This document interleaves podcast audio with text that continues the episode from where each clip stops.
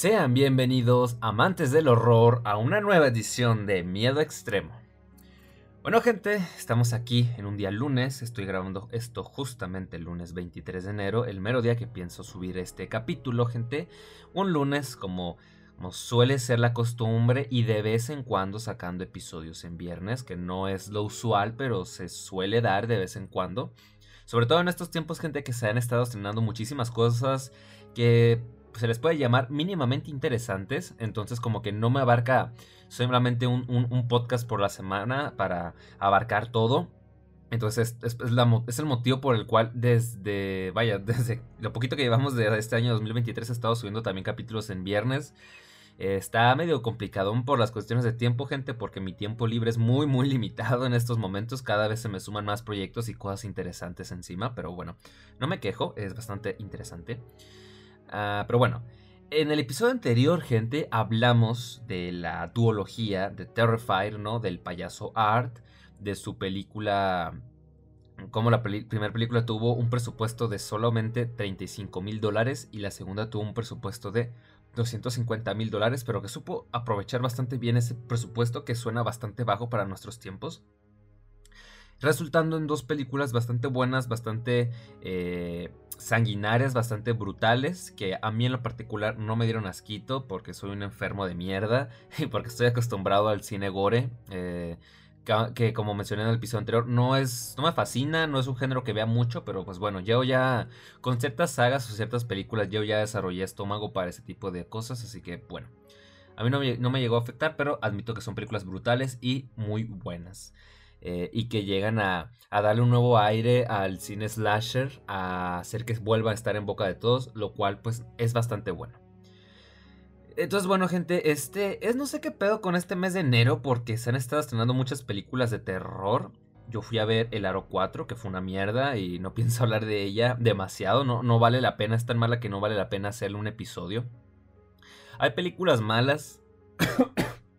Perdón, hay películas malas que merecen tener su, su, episodio para burlarse de ellas y destruirlas, como fueron el caso de Resident Evil Welcome to Raccoon City o la nueva adaptación de Ojos de Fuego que salió el año pasado, en mayo.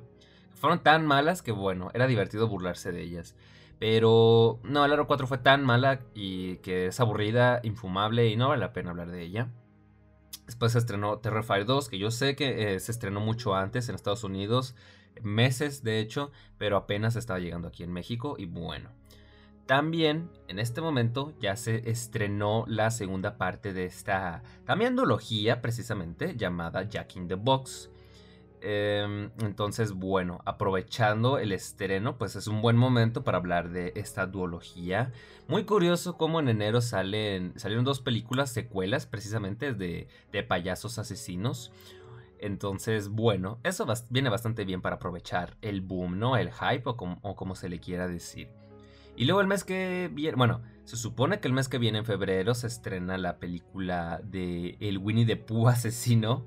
Eh, aunque por aquí vi que en Cinepolis la van a adelantar como al 25-26 de, de enero. Entonces digo yo, bueno, vamos a aprovechar para hablar de esa pinche película también, que se ve cagada, se ve que no se va a tomar a sí misma en serio.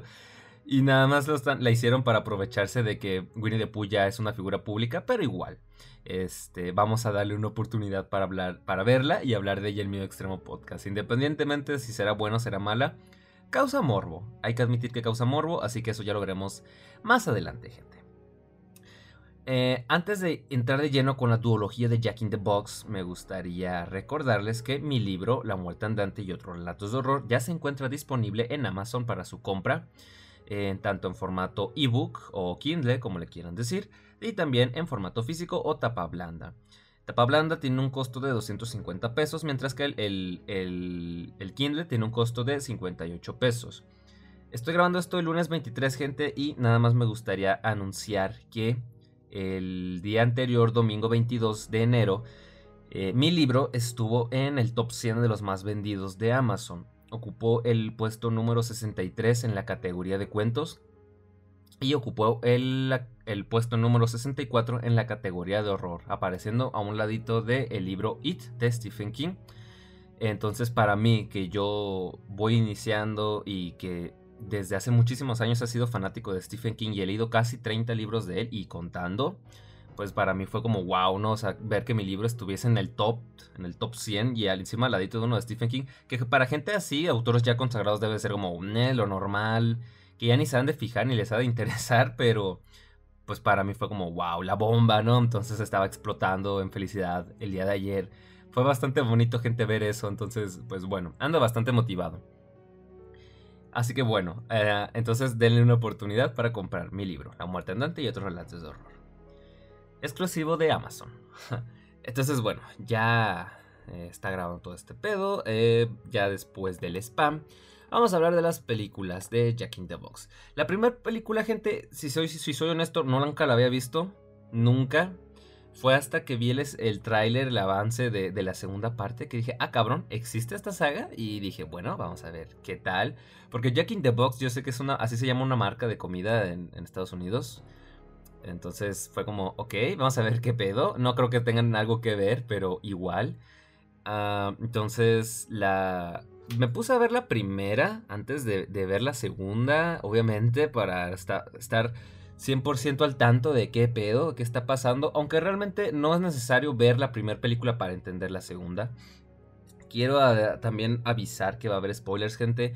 Si no has visto la segunda o te valen madre los spoilers, pues puedes quedarte, ¿no? Pero si por algún motivo quieres ver la película, pues bueno, yo te recomiendo que eh, pauses a mitad del podcast hasta donde reseñe o hable de la primera parte y así quieres ver la segunda, no quieres eh, estropearte sorpresas, pues puedes pausar y regresar más adelante. Aunque realmente no hay mucho.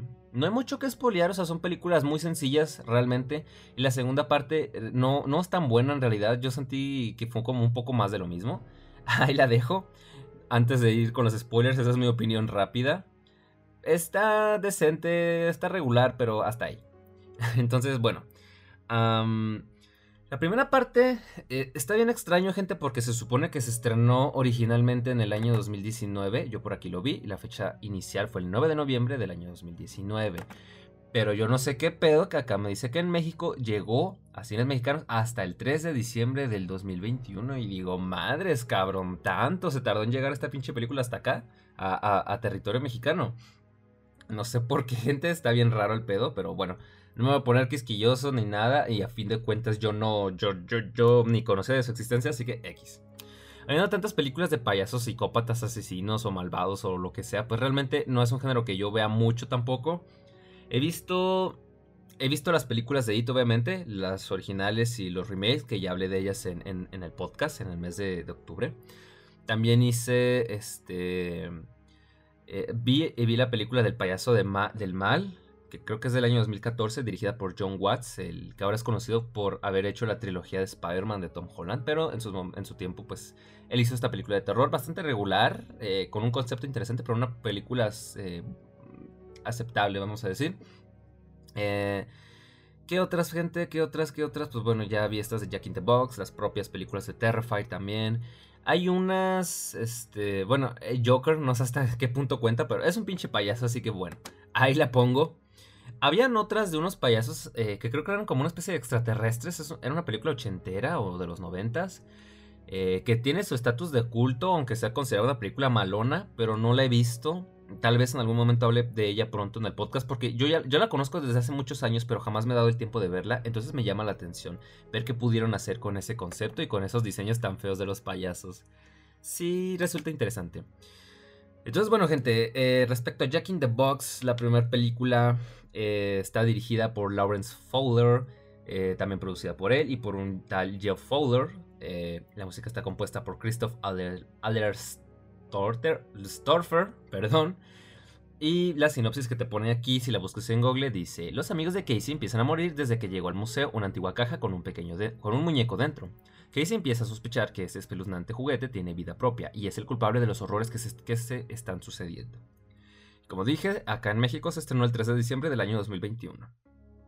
Yo realmente, yo creo que quedó muy apacada porque diciembre se estrenó Spider-Man No Way Home y todos estábamos con el boom y el hype de No Way Home. Entonces yo creo que esta película quedó muy olvidada porque yo ni siquiera recuerdo haber visto el póster por, esos, por esas fechas. No sé, está muy extraño gente. Pero bueno, Aquí, según usuarios de Google, dice que al 58% de los usuarios le, gustó la película. Tiene un 3 de 5 en Sensacine. Tiene un 32% de aceptación en Tomatazos o Rotten Tomatoes. Y un 3.3 de 10 en Film, Film, Filma Affinity. Entonces, bueno, las reseñas no son muy buenas eh, y lo puedo entender. Puedo entender ahorita que ya he visto la película porque como mencioné, no es la gran cosa. Es una película que sí se nota que tiene un presupuesto algo limitado. De hecho, vamos a ver cuánto presupuesto tuvo esta película.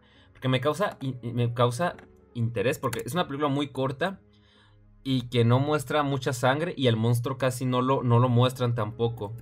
Entonces, está muy extraño. Presupuesto. A ver. ¿Qué tan bueno es Jack in the Box? No. Ay, cabrón, el micrófono. Dime cuánto costó la pinche película, cabrón. No me quiere decir esta cosa. No me quiere decir. Bueno, aquí también parece ser que Jack in the Box, la segunda parte, la de El Despertar, que se estrenó en 2019. Este, se estrenó en el año 2019 y acá en México apenas se estrenó este enero de 2022. No sé qué pedo con estas películas que se tardan tantos años en, estrenarse aquí. Es como, como en los años de la década de la prehistoria, ¿no? Yo me acuerdo. Eh, eh, mi papá tal vez me puede confirmar esta historia. Yo nada más vi los, las fechas en, en Google. Pero por ejemplo, la película original de, de Nightmare on Elm Street se estrenó en el año del 84. Y, una vez yo me estaba fijando ahí y vi que en México llegó hasta el 87. Y dije yo, cabrón, en ese entonces en Estados Unidos ya se estaba estrenando, la tercera y acá en México apenas llegaba la primera. Bueno, no sé qué pedo con Jack in the Box, que tiene un poquito de eso, así que bueno, X. Eh, igual, no sé si tienen que ver el hecho de que es de bajo presupuesto, no tengo ni la más remota idea. En fin. Eh, entonces, bueno. Anyway, um, pinche Jack in the Box. Pues la película sí está sencilla, se nota que es de bajo presupuesto. No, no. Tal vez la, la culpa es mía por esperar ver algo de estilo Terrify. Bueno, no, no al estilo de Terrify, pero al menos ver algo de sangre, ver algo de masacre. O sea, estamos hablando de un payaso asesino que además de eso es un demonio. Entonces uno esperaría pues que hubiese más brutalidad, que jugaran más con el miedo, pero realmente no, es una película muy sencilla. El bajo presupuesto se les nota cabroncísimo. Pero se puede decir, se puede rescatar, es una película interesante, con un concepto interesante. El diseño del monstruo es bastante bueno también. El diseño de la propia caja de donde viene el monstruo también me gusta mucho. Me da. No sé, gente que yo siempre estoy recordando cosas de otras películas. Me recuerda un poquito a la caja. Al cubo. ¿Cómo se llama esa madre? El cubo de los lamentos de Hellraiser. Voy a buscar a ver si lo dije bien. Que yo siempre he querido una copia de ese cubo. Gente. está muy bonito. Está muy bonito y yo sí quisiera tener uno ahí en mi colección del horror. Sí, el cubo de los lamentos. Eh, o la caja de Le, Marchand. Es. Yo que había quedado gente de hablar de la, de la saga de Hellraiser en algún momento y no lo he hecho. Holy shit, ya me estoy tardando. Ya hace bastante tiempo que no hago un episodio hablando, repasando una saga. Entonces, eh, Hellraiser está en mis planes, pero todavía no, gente, todavía no, pero en algún momento lo haré. Y bueno, también me gustaría tener una copia del Necronomicon Ex Mortis. Sería wow, sería increíble tenerlos ahí. Pero no, de momento no, no se puede. Así que la caja, de, la caja de donde aparece el propio Jack también me gusta bastante. Me parece muy buena. Con un diseño muy característico y bastante creepy si te pones a verlo con mucho detalle. Entonces lo mejor que tiene la película es el diseño del monstruo y el mero concepto, porque la película como tal está pasable, es como de buena a secas, eh, palomera, o sea, está para matar el rato, un día que no tengas nada que hacer, no sepas qué ver y pues tengas como antojito de una película de terror, que no es lo usual, pero pues en caso mío y el caso de gente que le gusta el, el género del horror, pues sí, lo entendemos perfectamente entonces, esta película cae en, esa categoría, ¿no? De palomeras. De, ah, Simón, este, pues bueno, no tengo nada mejor que ver. Y te la avientas, ¿no? Para, para pasar una tarde a gusto. La historia de Jack in the Box eh, inicia con, un dude, un, un pinche viejillo, encontrando una caja.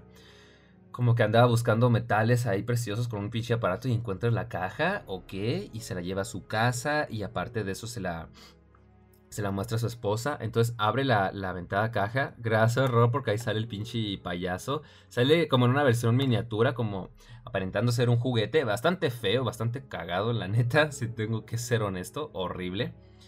Pero, en fin, ahí está y todo parece ir normal. El esposo sale un momento y después de eso aparece, digamos que el payaso, el demonio real con todas sus pinches garritas aparece, sale de la caja y se lleva a la esposa.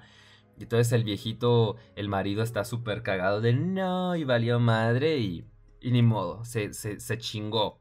Y pasaron 12 años. Entonces, pues bueno, eh, aquí es cuando conocemos al protagonista de esta historia llamado Casey. Casey eh, es un tipo como fanático de las cosas históricas, entonces lo contratan para supervisar o más bien trabajar en una especie de museo de ese tipo de cosas, lo cual está bastante bien. Ahí conoce a otra muchacha llamada Lisa, como que se hacen compillas. No, no amor, no hay romance porque el tipo tiene una subtrama ahí realmente que no sirvió casi de nada, que que la pusieron como para meterle más trasfondo, pero realmente no termina de, de aportar algo real a la, a, la, a la, saga, a la película, perdón, más allá de que te cuestiones si el tipo está bien mentalmente, porque hay una escena donde alucina con su novia muerta, entonces como que está bastante extraño y queda muy muy a tercer plano en realidad, porque ya no se vuelve a hablar del tema. Pero el caso es que se conocen, se hacen compillas. Lisa también como que tiene sus propios problemas ahí, habla de que como que no le, le, aterra la idea de volar y no le gusta mucho la idea de hacer su, vida en otro lado. O sea, muy extraño todo. Son cosas que está bien, te las presentan para, para conocer un poco mejor a los personajes, pero realmente no terminan de aportar nada. Lo de Lisa no se vuelve a hablar, o sea, se menciona cuando están conversando en, un, en una especie de cafetería, pero ya no se vuelve a hablar de eso. Y con lo de Casey un poquito más de lo mismo, que si tiene pesadillas, que si explica qué pasó y su alucinación bien extraña, pero realmente no, no hay mucho que destacar en eso. Así que bueno, eh, mientras el güey está explorando, encuentra la caja. entonces, el imbécil este, porque nunca falta estos pendejos. Bueno, bueno, no voy a ponerme tan, tan, tan ojete, porque a ver, estás en una tienda de antigüedades, ves una chingada caja y pues no, no hay mucho. No, o sea, ni en pedo se te va a ocurrir que esa madre puede contener un demonio. Porque hay otras películas donde aunque te están advirtiendo, ahí van los personajes de estúpidos a, hacer lo que les están diciendo que no hagan. Y ese es el caso de, de esta chingadera de, Evil Dead, de la original, por ejemplo, cuando el, están escuchando las notas de voz del profesor Novi y está diciendo, sí, posesión de un demonio y el libro está maldito y la madre. Y ahí va Scott de imbécil a, a seguir, a seguir este, escuchándola porque la paga la paga, ¿cómo se llamaba? Cheryl. Entonces, ella era la única con cerebro en el grupo y llega el estúpido de Scott a cagarla aún más, pero bueno. Ni modo, ya sabemos cómo terminó eso, ¿verdad? Estoy emocionado por Evil Dead Rise, gente. Ya quiero verla. Se estrena en abril. Hay que, hay que hablar, hay que dedicar un episodio especial a esa, película. Pero bueno, volviendo a Jack in the Box, eh, pues sale el payaso otra vez y pues dicen, pues está culero, pero ni pedo. Después de eso, pues hay un poco más de presentación. El tipo Casey como que está escuchando un, audio de, una tipa, como que algo salió mal ahí. Y además, eh, eh, pues bueno, o sea, esta, esta, parte en el restaurante donde se conocen un poquito más y hablan un poquito de estas cosas, pero no profundizan demasiado y tampoco aporta a la trama realmente. Así que pasamos a ya más tarde en la noche en el, museo. Se meten dos ladrones y pues están viendo qué pedo. Hay... No sé, no sé si fue intencional, pero fue como un poco el cómico. O sea, el, el del dúo del, del que es más o menos listillo y el pendejo. O bueno, no diría listillo en este caso. Al menos pendejo de los dos.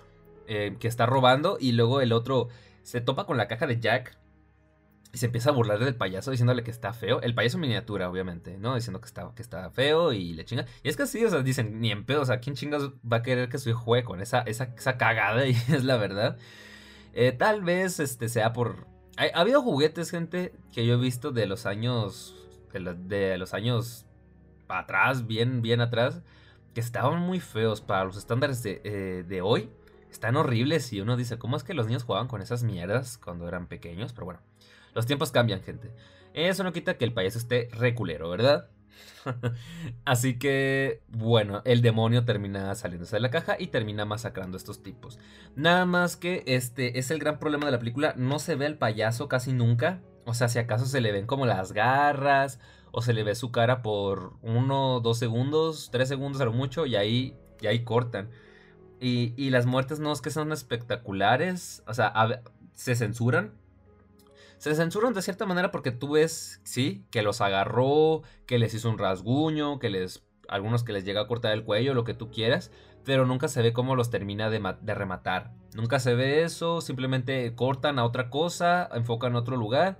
Y ya después, pues de un momento a otro, va, ya, ya se acabó y el payaso ya regresó a la caja. Y, y eso, en esta primera película tampoco terminaron de explicar qué pedo. O sea, el payaso se comía a sus víctimas o simplemente los metía a la caja. Ya más adelante se ve cómo los mete a la caja, pero al inicio todo está muy extraño. Y yo sí creía que se los comía, o sea, viendo el diseño tan grotesco que tenía. Entonces me, imaginaba algo así. Por lo que no, no, no fue el caso y es un poco decepcionante que no, no muestren qué pedo. Aquí dice que fue B15 en, acá en México. Entonces, Terrifier es algo que me gustó, que no, no se anduvo con, con estupideces y sí se puso brutal de inicio a fin, sabía a qué era lo que quería mostrar y no le, no le importó ser de mal gusto y asquear a la gente. Y Jack in the Box siento que en ese sentido fue muy cobarde.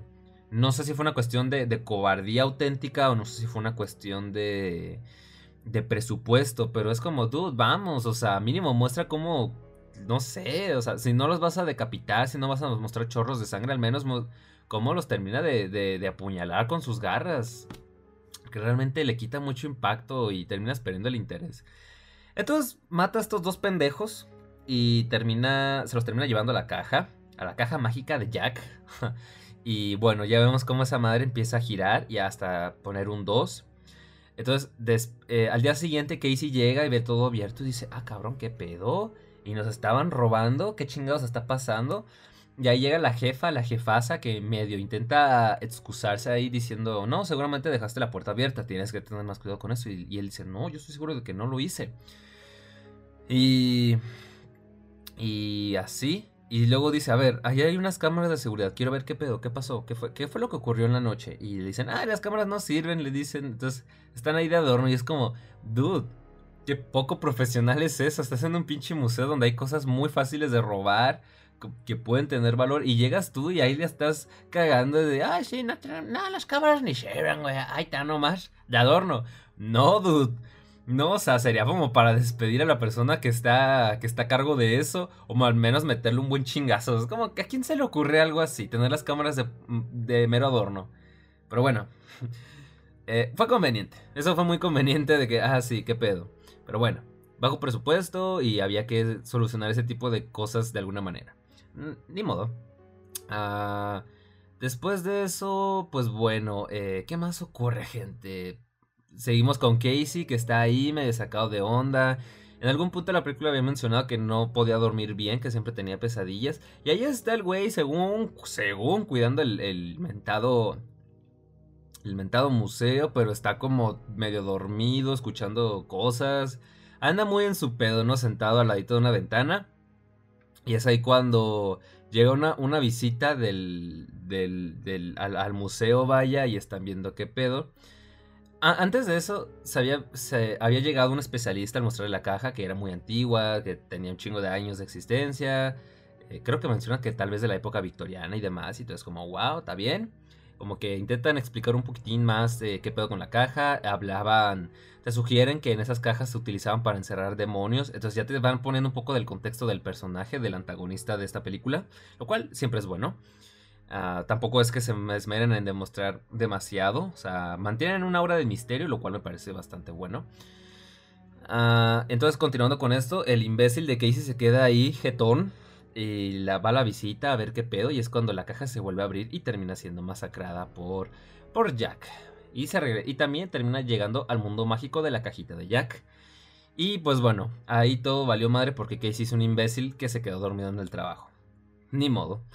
Eh, también pues se va viendo qué pedo, el vato empieza a sospechar, está segurísimo de que hay un demonio ahí y de que hay que hacer algo, de que si no todos van a valer madre.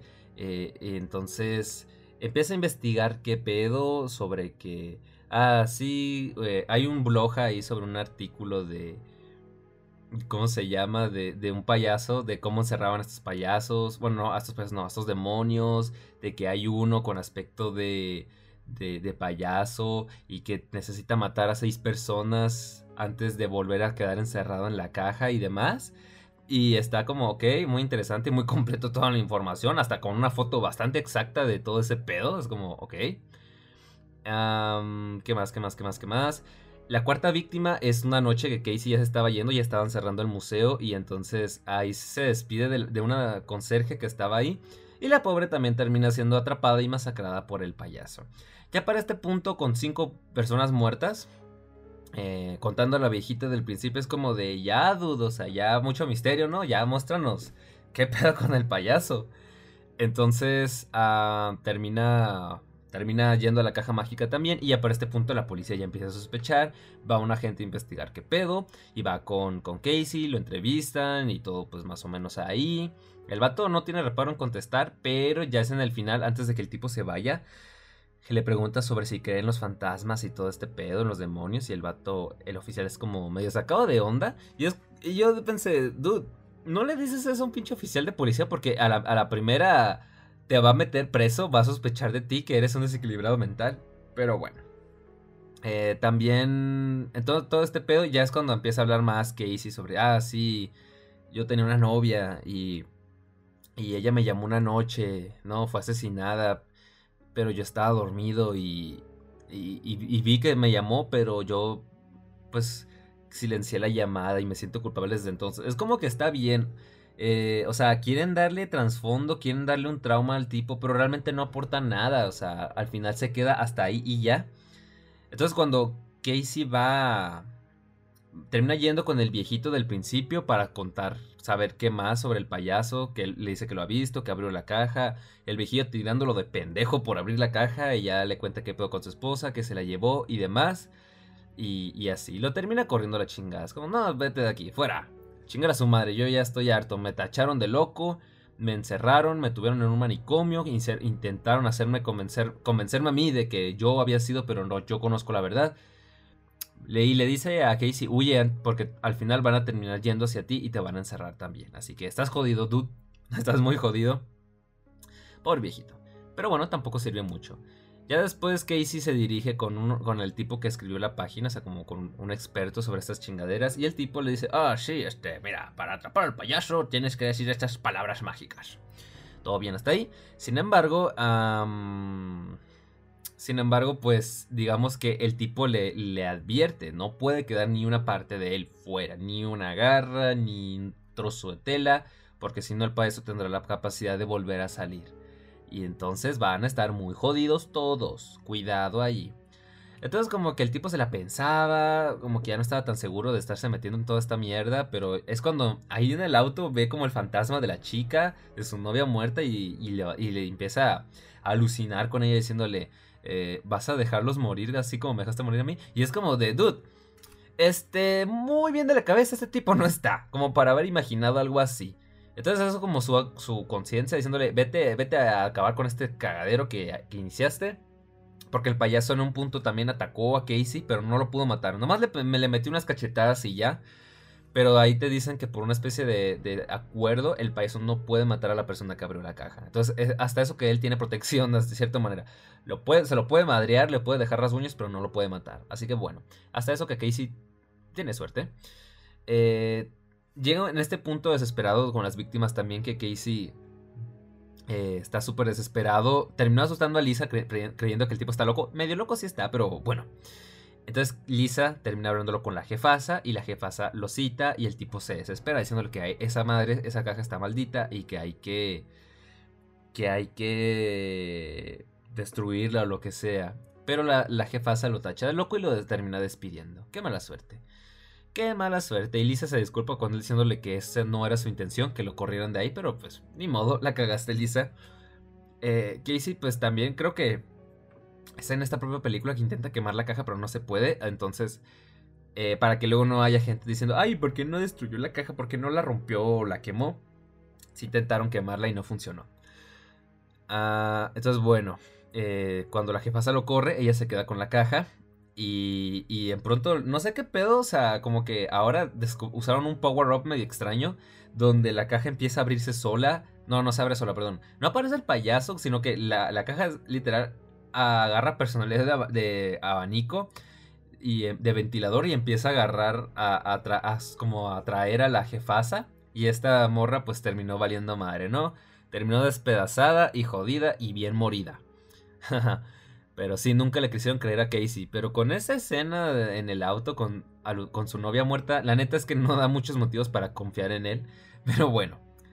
Entonces ya llegan, solo quedan cinco personas muertas, aunque en realidad son seis, si contamos a la viejita del principio, o sea, como que hubo un error ahí muy cabrón que no terminaron de justificar, pero bueno, eso lo vamos a hablar más adelantito.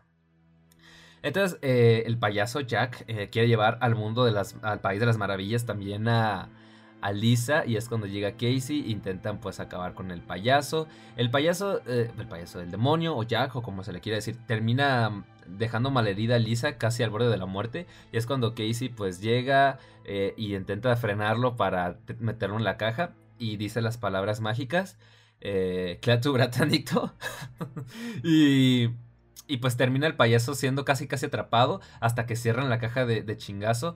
El gran problema es que ahí se ve perfectamente, pero parece que él no lo notó, que un trozo de su pinche pezuña terminó siendo cortada por la tapa de la caja. Entonces ah, un, un, un, trozo de él terminó, de, terminó fuera y valieron madre. Eso ya daba indicio de que ya habían valido madre. Entonces ah, llega la policía muy, muy convenientemente, como siempre en las pinches películas de terror, que llegan a último momento y como Lisa no despertaba, pues terminan diciéndole, estás arrestado, que sí, que tienes un pinche psicópata y ya, lo meten preso. Y ya como un, un, paso, pasa el tiempo, Lisa ya se recuperó. Este, Casey está súper preocupado de que pues la caja sigue ahí y que había que ocultarla y la chingada. Eh, terminó siendo un chingador loco, ¿no? Y entonces, ya en el final de la película, Lisa va con el, el que escribió el artículo, dice que tienen que ocultar la caja y demás. Pero el gran problema es que al mismo tiempo que nos muestran eso y Lisa se está encargando de enterrar la caja de nueva cuenta, Casey está en un interrogatorio con el oficial y es cuando cae en cuenta de un trozo de uña. Y es cuando dice, holy shit man, ya valió madre. Y cuando Lisa ya está a punto de irse, pues el payaso sale una vez más y se la lleva al, al país de las, más, de las maravillas en su cajita mágica. Y así es como se llega a la sexta víctima y el payaso eh, logró su objetivo y volvió, a quedar encerrado en la caja. Entonces todo se fue a la mierda, Casey quedó en prisión para nada y Lisa terminó muerta. Fue un final amargo, eh, típico en las películas de terror, donde crees que las cosas van a salir bien, pero en realidad no. Y ni modo. Entonces fue una película bastante normalona, o sea, eso es todo literalmente, eso es todo Jack in the Box. Y quería comentar este error, gente. O sea, se supone que con seis víctimas ya chingó a su madre el payaso. Pero en la película se mueren siete personas. Y es que al inicio de la película, ok, eh, el viejito abrió la caja. Y el payaso mató a la, a la, pareja, a la esposa de él. Pero después no te dicen qué pedo, o sea, ya con eso el, el, viejito lo encerró en la caja con las palabras mágicas. O es que. O es que dejó que matara a otras cinco. Nunca te lo explican, nunca te dicen qué pedo con eso y queda como un error argumental súper cabrón. Porque el payaso mató a siete personas, o sea que bien con la, con la jefasa ya pudo haber sido más que suficiente. Es, no sé, no se explicó y queda de la chingada si te pones a pensarlo. Esos cabrones no saben pensar, no saben pensar, no saben contar. Y, y pues queda muy extraño, queda demasiado al aire y no, nunca te cuentan qué pedo. O sea, cuando al, viejito fueron a interrogarlo, nomás dijo que a su esposa, que lo culparon por la, por la muerte de su esposa, pero no dicen de otras cinco víctimas. Entonces queda muy al aire, dude. O sea, ¿qué chingados pasó? Eh, ¿Sí o no, pues? bueno. Eh, Jack in the Box es eso, es una película que tiene un concepto muy interesante, pero que a nivel argumental se queda corta, principalmente porque las subtramas de Casey y Lisa se quedan en nada. El resto de los personajes son bastante planos y que nomás están ahí para morir. Eh, el tema del misterio de la caja es bastante bueno. Tiene bastantes muertes, pero no se ven. O sea, está todo muy censurado. O sea, enfocan a otro lado. Se ve que apuñalan o dañan a la víctima en turno, pero nada más eso, porque después la cámara voltea a otro lado. El monstruo es bastante bueno, pero casi no aparece, casi no se le ve, y eso le quita algo de espectacularidad. O sea, ahorita volviendo al caso de Hellraiser, es cierto que los cenobitas casi no aparecen en la primera película, pero cuando aparecen, o sea, imponen cabrón.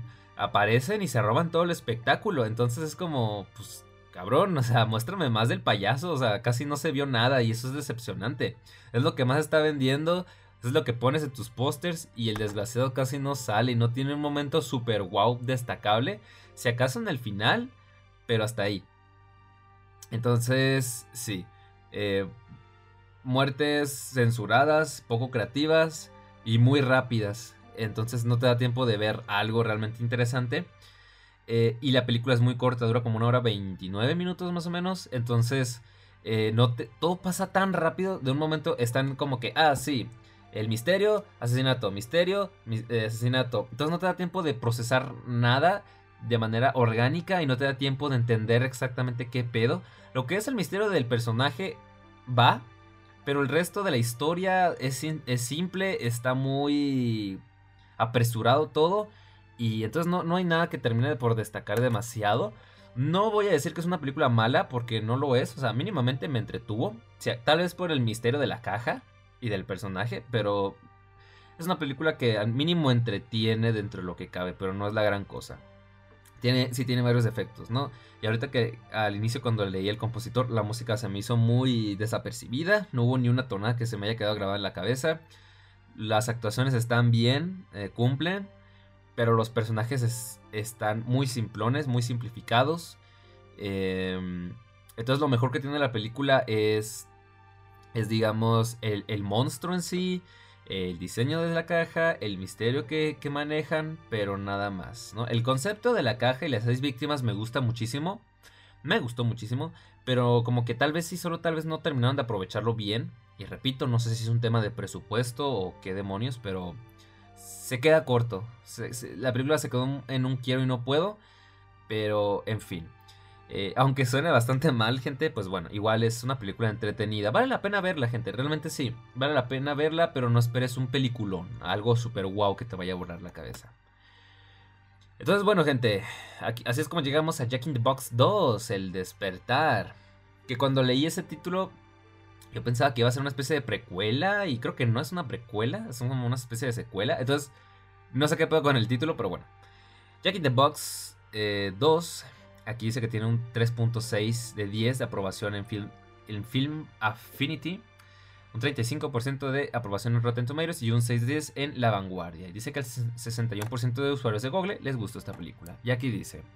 Cuando una mujer moribunda abre una caja antigua, hace un trato con, con el demonio. Este curará su enfermedad a cambio de ayudarla a reclamar seis víctimas inocentes. Eh, recientemente se estrenó el, 19 de enero de 2023 aquí en México y vuelve a ser dirigida por Lawrence Folder. El presupuesto se vuelve a sentir como que más o menos igualito, o sea, como que algo limitado. Tal vez no tan limitado, pero sí limitado. Entonces, eh, Jack in the Box 2, gente. Ah, déjenme ver en el cast. Porque luego se me olvidan los pinches nombres. Eh, sí, eh, aquí, aquí, como mencioné, la película inicia con un tipo eh, que vive en una mansión, que está cuidando a su madre enferma, que tiene cáncer en los huesos, como mencionan más adelante. Y hay un tipo como una especie de doctor o algo ahí que la está revisando. Y el, que el tipo empieza como, como un chingado soquete. Y termina convirtiéndose... No sé si... No, no sé si era eso o más bien como una especie de historiador. Pero bueno, el punto es que ahí la, señora estando moribunda le entregan la caja de Jack para ir nuevamente a las aventuras, ¿no? En el País de las Maravillas. Jaja. Y la señora, o sea, el tipo es un cretino, o sea, ve que la señora está enferma y el tipo se va a poner a fumar un habano ahí hasta que el hijo lo termina corriendo. Entonces la señora cuando está sola, ahí mismo, en ese mismo momento, abre la caja y, pues eh, terminan trayendo de vuelta al personaje de Jack. Ok, estoy viendo cuánto tiempo llevo aquí en el podcast y se sigue grabando. Perfecto.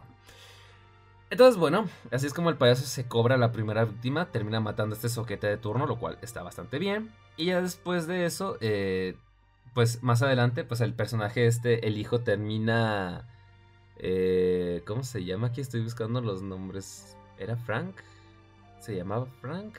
¿Cómo se llamaba el chingado dude este de la película. A ver, déjenme ver porque ya se me olvidaron los nombres. Edgar se llamaba el cabrón. Edgar es el hijo de la señora esta moribunda. Entonces, eh, la señora muy interesante porque en la primera película, en la parte de las letras, ella escribió Jack. No, escribieron la palabra Jack, pero aquí escribieron la palabra Life. Entonces, bueno. Ya más adelante conocemos a la que va a ser la protagonista de esta película, que aquí dice que se llamaba Amy. Entonces, eh, pues está básicamente de sirvienta, le dan las indicaciones, todo bien, todo bonito. Eh, para justificar otras conveniencias, así como en la primera película decían que las, que las cámaras no funcionaban y eran de puro adorno. Aquí te dicen que ah, en la zona en la que se encuentran no hay señal de internet, entonces están jodidos. Eh, entonces, bueno, eh, ahí inicia todo el pedo, va conociendo que Pegs, se topa a los otros dos empleados de ahí, que es una muchacha y, un muchacho llamado Frank, creo que sí era Frank este, el cocinero. Entonces, bueno, todo parece ir más o menos. Eh, Héctor termina viendo qué pedo con lo de... Porque ve sangre en el suelo. Héctor, Edgar. Se me van los pinches nombres. Edgar termina viendo la pinche sangre y todo. Entonces ya su madre le va diciendo pues que hizo un trato con el demonio para que pudiese recuperarse. Eh, o sea, a cambio de más vida, curar su enfermedad. Porque el propio Edgar dice que su madre le habían dado seis meses de vida y ya estaban en el quinto. Entonces la señora en su desesperación habrá hecho este chingado trato con el demonio. Algo que no me termina de cuadrar es que jamás mencionan eso en la primera película. O sea, me parece una conveniencia súper cabrona que ahora puedas hacer tratos con el chingado demonio. Porque si tenían un artículo dedicado a él donde te explicaban qué pedo, no me hace sentido que ahora te quieran decir que puedes hacer un trato con él a cambio de pues, algo, ¿no? A mí no me hace sentido. Yo no sé qué pedo. No sé los demás qué opinión tengan al respecto. Pero eso me parece demasiado forzado como para intentar innovar en algo en esta, en esta secuela.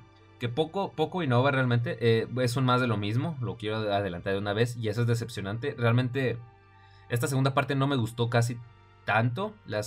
y eso que dura más o menos lo mismo. Me siento que comete un poco los mismos errores.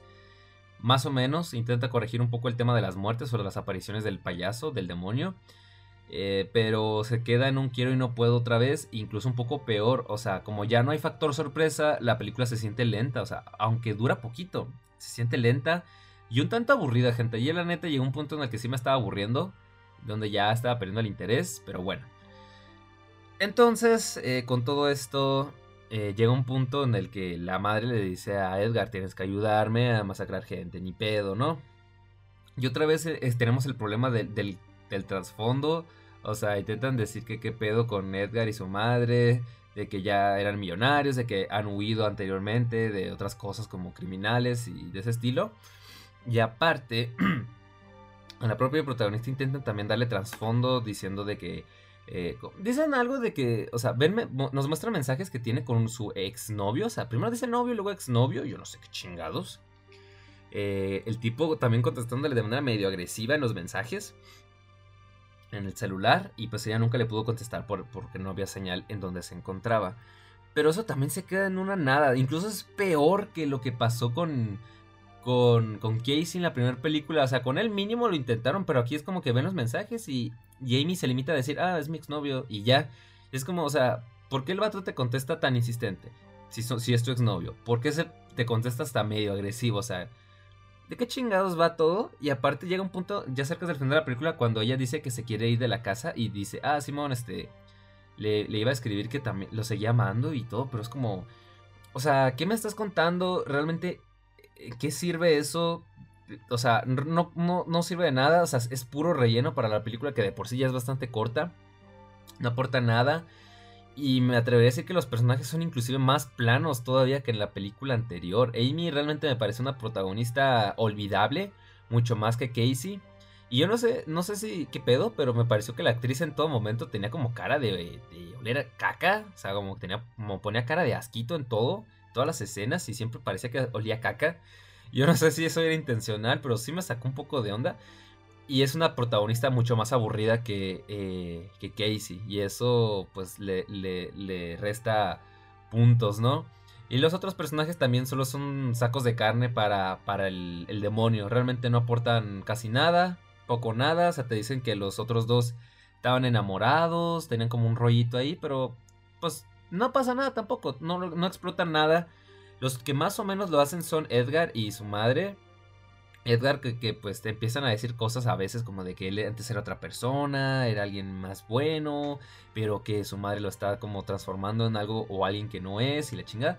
Pero también se queda en nada. Realmente estos, estos antagonistas, vamos a llamarlo, Edgar, su madre, tienen más trasfondo, incluso el payaso, pero lo que son los protagonistas y la propia, la, protagonista principal de la, película, se queda como un personaje muy plano y que realmente no tiene ningún tipo de trasfondo y no termina de, importarte qué pedo con ella, si vive o si muere. Por lo que, bueno, eh, ahí se va... Eh, eh, Edgar no tiene de otra manera que ayudar a su madre a conseguir más víctimas. Entonces al inicio van con... Hay una escena en la noche donde eh, Frankie y la otra chica se terminan escapando y querían irse a cochar, jaja, jiji, juju. Aunque se fueron como una especie de cobertizo. Y eso me hace muy extraño porque digo yo, o sea, dude, eh, estar en una pinche mansión. Por lo que yo vi, cada uno tenía su propio cuarto. O bien se pudieron haber ido a otro lugar de la casa. Eh, entonces, se me hace bien raro que se salieran y se fueran hasta el cobertizo. Se me hizo conveniente para la trama, pero bueno, tal vez si eran bien cochinotes, tenían pitiches muy extraños ahí que nosotros nunca supimos. Pero bueno, ya estaban como empezando a calentarse los, los dos tórtolos, pero escuchan como ruidos extraños y la tipa dice, ¿sabes qué? Mejor luego. Y Frank se queda ahí, jodido, y pues ves de que chingado, valió madre.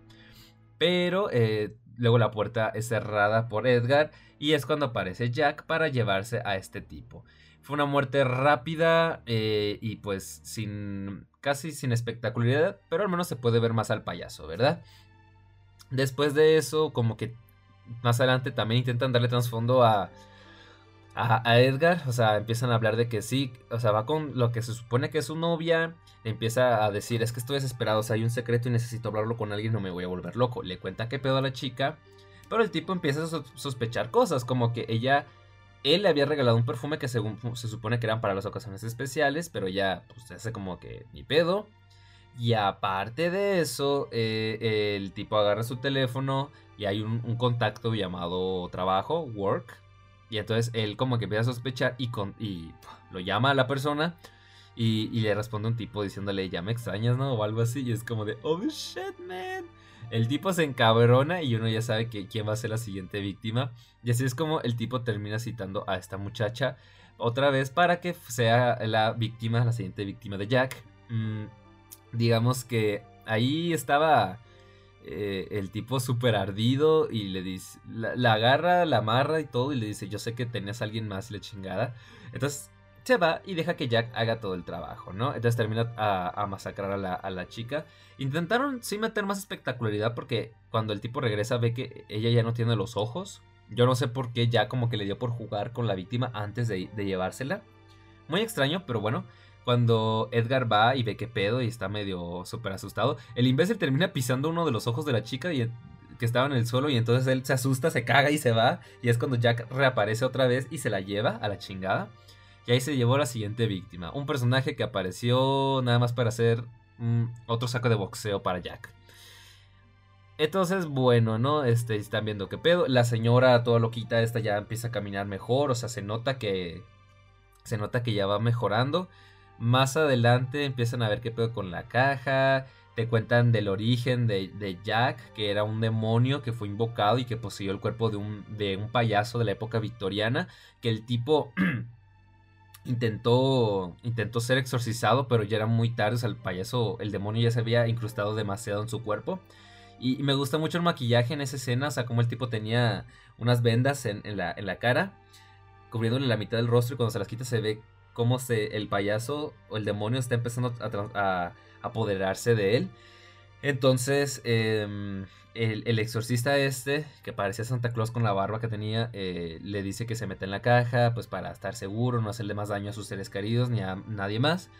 Pero pues te revelan que el tipo era un hijo de puta sin, sin motivo alguno, que porque lo terminó traicionando, pues lo engañó para que se metiera en la caja y decidió utilizar esto para para, sus propios beneficios, ¿no? Para poder pedir deseos, hacer tratos con él con el demonio, porque dicen que el viejito quería un hijo, pero nunca lo pudo tener, entonces hizo un trato con el demonio, dejó que se cobrara seis víctimas, y así es como el, señor pues vivió feliz el resto de su vida con un, hijo, no con un bebé.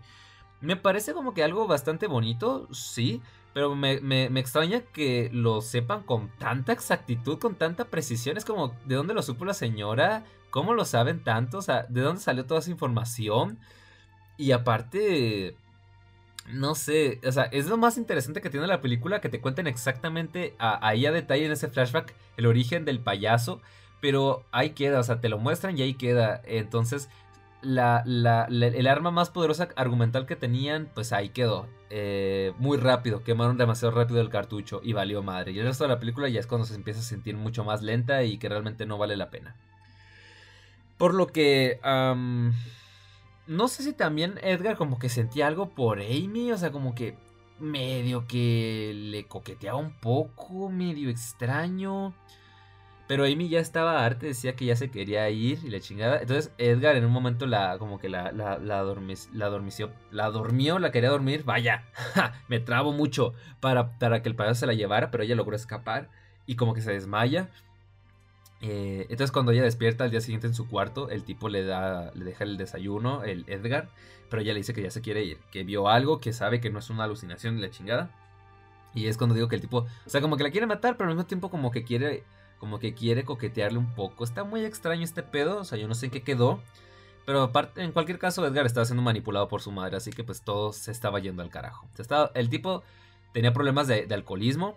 Te dicen que, que su padre eh, estaba también era alcohólico y terminaba, los terminaba golpeando hasta que el tipo a los 12 años se hartó y paz, le quebró una botella en la cabeza a su padre y lo terminó matando. Ok, me gusta eso, me gusta que Edgar sea el más desarrollado de la película y que sí tenga un trasfondo y cierta, tenga cierto desequilibrio mental, me gusta. Entonces, ¿qué más, gente? ¿Qué más, qué más, qué más, qué más? Sí, a mí dice, no, la chingada, yo me quiero ir, la neta. Y, y, ya Edgar le dice, no, no, no te puedes ir, todo bien, este, tómate el día libre. No es más, tómate toda la semana libre, no pasa nada. Pero pues ya es cuando el payaso empieza a atacar, ¿no? Empieza la masacre, este, el payaso termina matando a la amiga de, de Amy y ella intenta escapar, intentan derrotarlos. Eh, eh, eh, es que ellas ya sabían que, pedo, que algo estaba muy mal. Porque respecto a Frank fue como que bastante X, fue cuando, porque olvidé mencionarlo, o sea, él ya desapareció y la chica dice, pues se fue, o sea, se suponía que íbamos a escapar juntos y supongo que nunca lo terminé de conocer bien y ya. O sea, ahí fue, ahí quedó todo, le valió madre. Fue muy X, como que no se querían tanto a fin de cuentas.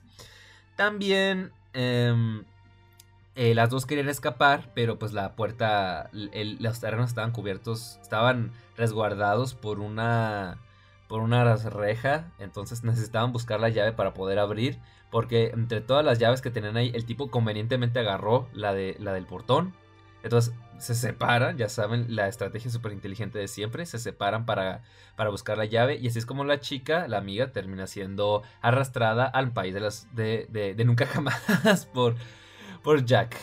Eh, entonces, eh, Amy encuentra la llave, se las ingenia para encerrar a Edgar en un cuarto y pues ya estaba como que a punto de escapar, pero ya en ese punto se llevaban cinco muertes, entonces la viejita ya estaba bastante fuerte y pues se aparece como que robándole escena a Jack y termina paz acuchillando a Amy para que no escape.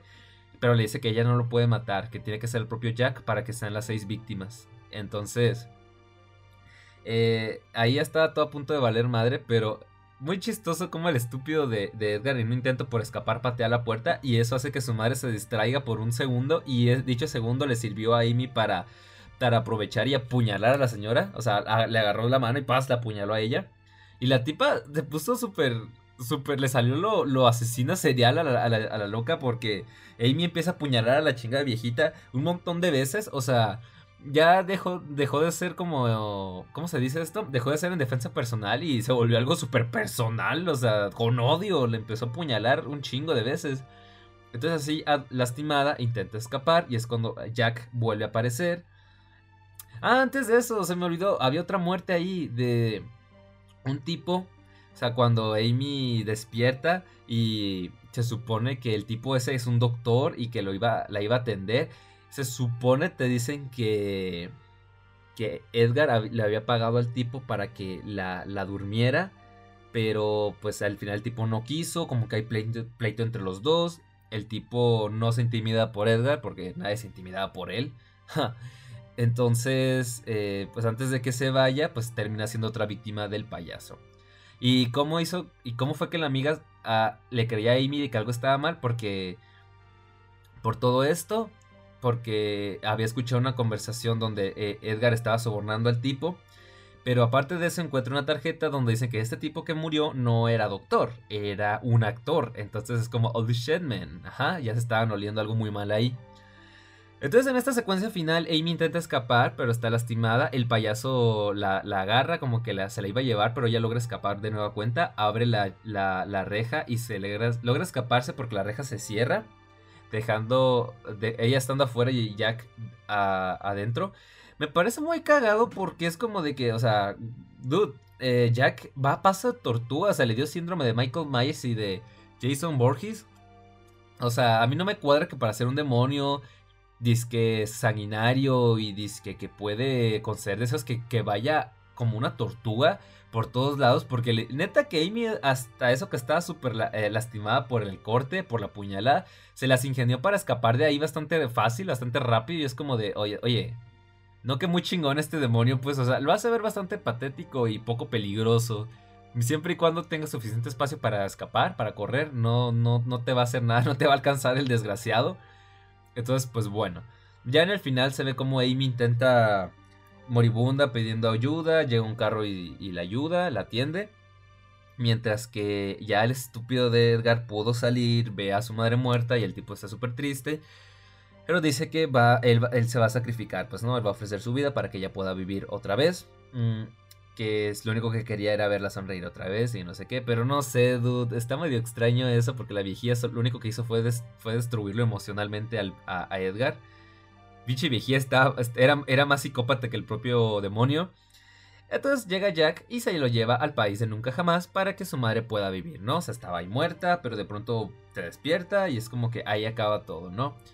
Eh, no sé si sea con la intención de que en una hipotética tercera parte volvamos a ver esta chingada viejita o simplemente así lo dejaron para, para que se viera cool. No sé, no te explica nada. Eh, queda todo muy al aire. Amy pues se ve que sobrevivió de, chingadazo porque pasó alguien y la atendió.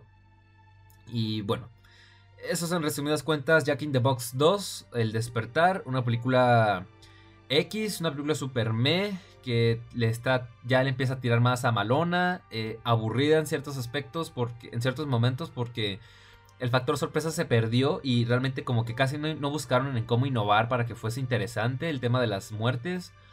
Eh, es verdad que el payaso aparece más, es verdad que hay unos planos donde juegan con, la tensión que me gustaron mucho. Pero fuera de eso, pues más allá de ver al payaso en todo su esplendor, realmente no hay mucho. Las, las muertes no son tan espectaculares, pero tampoco están tan censuradas como en la película anterior. Los personajes, los protagonistas son mucho más planos que en la película anterior. Amy es, un, es una protagonista aburrida. Y el tema de su aparente exnovio también, o sea, solo fue puro relleno en la película que al final no sirvió de, un carajo. Eh, el que tiene más desarrollo es Edgar, pero es un personaje medio extraño, que no te puedes tomar muy en serio, que termina siendo una víctima a medias porque a ratos es víctima, a ratos se, se pone súper rencoroso.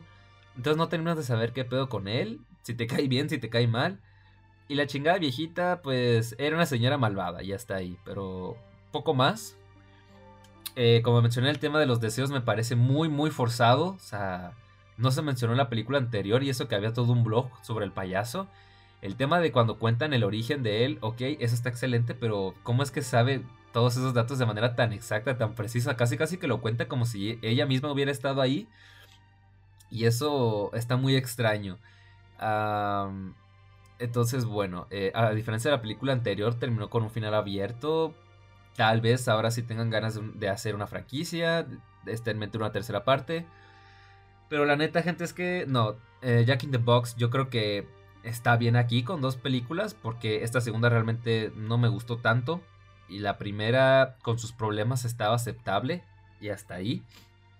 Entonces yo no sé qué tan buena idea sea hacer una tercera parte porque son películas que están me. La, primera está bien, la segunda está súper me, malona. Entonces, bueno gente, mm, yo no sé, ya queda opinión de cada quien. Eh, tal vez haya gente que le va a gustar más esta película, habrá gente a la que no. Em, yo también tengo mucho la impresión de Terrifier, que fueron películas muy buenas las dos. Entonces, que haya competencia de payasos asesinos como que le juega en contra Jack in the Box porque ah, en comparación se queda corta. Pero bueno, gente, eso ya solo es mi opinión. Eh, en fin, fue muy divertida esta guerra de payasos asesinos en, el cine, en este mes de enero. Vamos a ver después qué nos separan otras películas como la de Winnie the Pooh, Asesino, la de Evil Dead Rise y demás películas, gente. Además de otras que tengo en mente para hablar. Así que bueno, gente, esa fue en resumidas cuentas mi opinión de esta duología. No tan buena como, como yo esperaba, pero entretenida la primera entrega. La segunda ya queda a su consideración, gente. Así que bueno, gente, antes de despedirme, eh, les recuerdo que pueden seguirme. Bueno, les recuerdo que pueden escuchar en varias plataformas de podcast, entre ellas Spotify, y que pueden comprar mi libro, La muerte andante y otros relatos de horror, en, en Amazon. Tanto en tapa blanda como en formato Kindle. Ah, pueden seguirme en TikTok y Twitter como Víctor Ilizárraga. Pueden seguirme en Facebook como Las Mejores Historias de Terror Psicológico. Pueden seguirme en Twitch, me encontrarán como Tamaritosman. Y pueden, pueden leer parte de mi trabajo en megustascribir.com. También me encontrarán como Víctor Ilizárraga. Y también pueden seguirme en YouTube como Blake Z. Así que bueno gente, eso ha sido todo por mi parte. Ya nos veremos en una próxima edición de Miedo Extremo. Se me cuidan, pásenla bien. Hasta la próxima.